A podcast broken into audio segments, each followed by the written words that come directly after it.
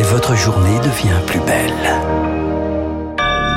Il est 7h, nous sommes le mercredi 26 janvier 2022. Bon réveil à toutes et à tous. La matinale de Radio Classique avec François Geffrier. À la une, le gouvernement intervient dans le dossier Orpea et convoque son directeur général. Un livre en enquête publié aujourd'hui révèle de graves dérives dans les EHPAD du groupe. Attendre le plus possible avant de sortir du bois. Emmanuel Macron se prépare à une campagne présidentielle express. Comment Décryptage dans ce journal. Et puis l'Assemblée renforce la protection des enfants placés. Un texte pour répondre aux défaillances, mais qui ne satisfait pas pleinement les premiers concernés. Après ce journal, 7h10, une réforme des retraites pour faire des économies, d'accord, mais attention, cela coûte aussi de l'argent. Ce sera l'édito de François Vidal. 7h15, l'extrême nervosité des marchés financiers ces derniers jours. Comment réagir? Je reçois l'économiste Frédéric Leroux de chez Carmignac. 7h25, l'info politique de David Doucan, les de la presse avec David Abiker. Radio classique. Lucille Bréau, le directeur général d'Orpea, est convoqué par le gouvernement. Le leader mondial des cliniques privées et des maisons de retraite sommet de s'expliquer après la parution d'un livre enquête accablant, Les Fossoyeurs, chez Fayard, en librairie aujourd'hui. Le journaliste Victor Castanet y décrit un système où les soins d'hygiène, les repas des résidents sont rationnés pour plus de rentabilité. Des faits graves pour la ministre déléguée à l'autonomie Brigitte Bourguignon, qui veut que la lumière soit faite.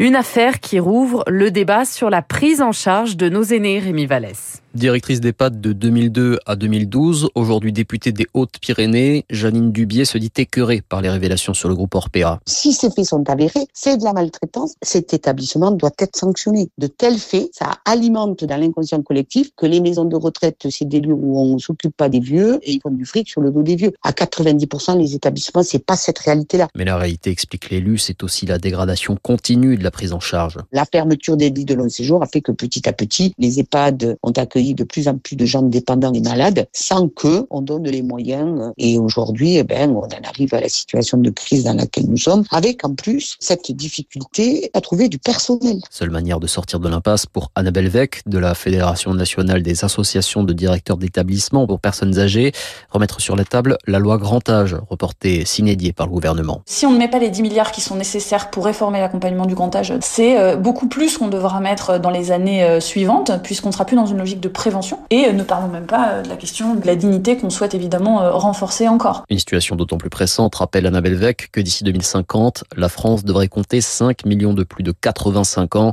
soit trois fois plus qu'aujourd'hui. Et à noter que l'action du groupe Orpea a poursuivi sa dégringolade en bourse hier. Elle a perdu plus de 20%. Sur le front du Covid, les contaminations atteignent décidément des niveaux records. 501 000 nouveaux cas recensés rien qu'hier. Plus de 30 000 patients sont désormais hospitalisés.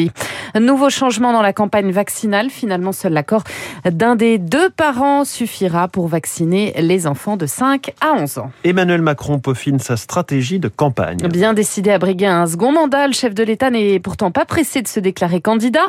En coulisses, tout est prêt pour une campagne. Éclair, Victoire Fort. Toutes les semaines, le secrétaire général de l'Élysée, Alexis Collère, réunit les troupes par petits groupes. Les cerveaux bouillonnent dans tous les sens, s'enthousiasme un proche du président. Stanislas Guérini, délégué général d'En Marche, gère lui un trésor de guerre, les militants. Voilà pour l'esquisse d'organigramme. Bref, en coulisses, cela ressemble déjà à une campagne. Reste à Emmanuel Macron de donner le top et la majorité des marcheurs s'accordent à dire piano piano. La mi-février, à condition d'une accalmie sur le front épidémique, est une période qui revient en boucle. Comme ça, on maîtrise l'agenda et c'est celui qui maîtrise l'agenda qui gagne l'élection, analyse un membre de l'état-major d'En Marche.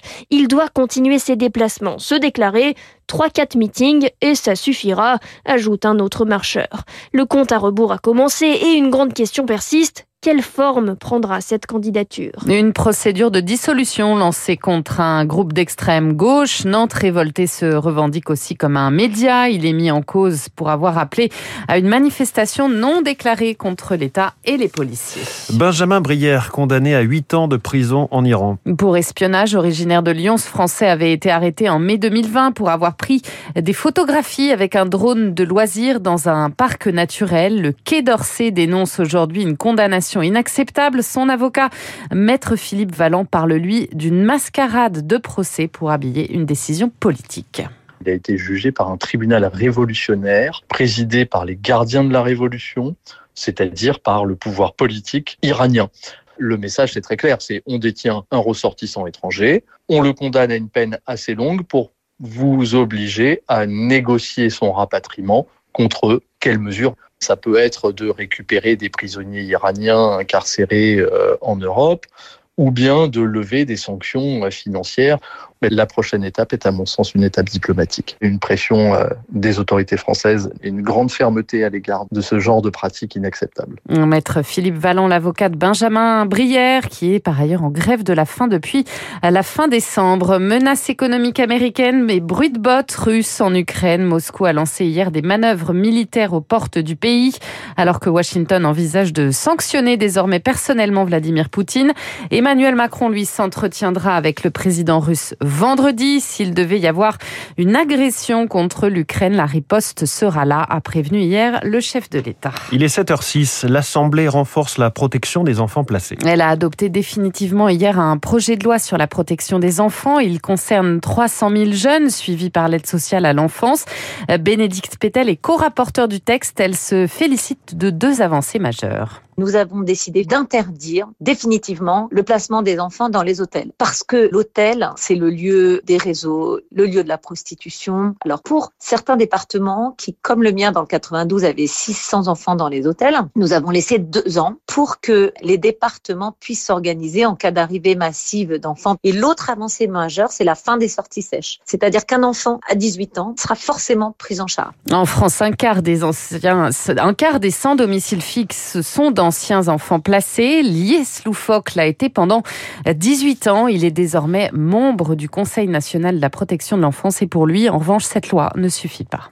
Nous, on demandait l'interdiction des placements hôteliers. La seule chose que le Parlement a voté, c'est un encadrement pour une durée de deux mois avec une interdiction effective seulement à l'issue de deux années. C'est d'autant plus dramatique que la semaine dernière, un enfant placé est encore mort dans l'un de ces hôtels. L'autre chose sur laquelle moi je suis très insatisfait, c'est l'accompagnement des jeunes majeurs. Ce qui a été voté à l'Assemblée et au Sénat, c'est une obligation pour les départements de proposer le jour de son 18e anniversaire une mesure d'accompagnement. Mais la loi ne définit pas la durée minimale de cet accompagnement. Ce n'est que repousser l'échéance de la mise à la rue de 18 ans à 18 ans et quelques mois. Dossier réalisé par Azaïs Perona. A noté que le texte améliore aussi la rémunération des familles d'accueil. Un nouveau délit contre les thérapies de conversion, ces pratiques qui prétendent guérir les personnes lesbiennes, gays, bi et transgenres. L'Assemblée a adopté hier une proposition de loi les punissant de deux ans de prison et 30 000 euros d'amende. Une aide supplémentaire face à la hausse des prix des carburants. Le barème de l'indemnité kilométrique va être relevé de 10%, annonce hier de Jean Castex, une aide pour les personnes qui déclarent des frais de transport importants dans le cadre de leur travail. Et puis, face à la baisse des températures, les habitants d'Île-de-France et de Normandie incités à réduire leur consommation d'électricité. C'est la recommandation formulée par RTE, le gestionnaire du réseau de transport d'électricité. Il n'y a pas de risque de coupure pour autant. C'est déjà ça de gagner. Merci Lucille Bréau.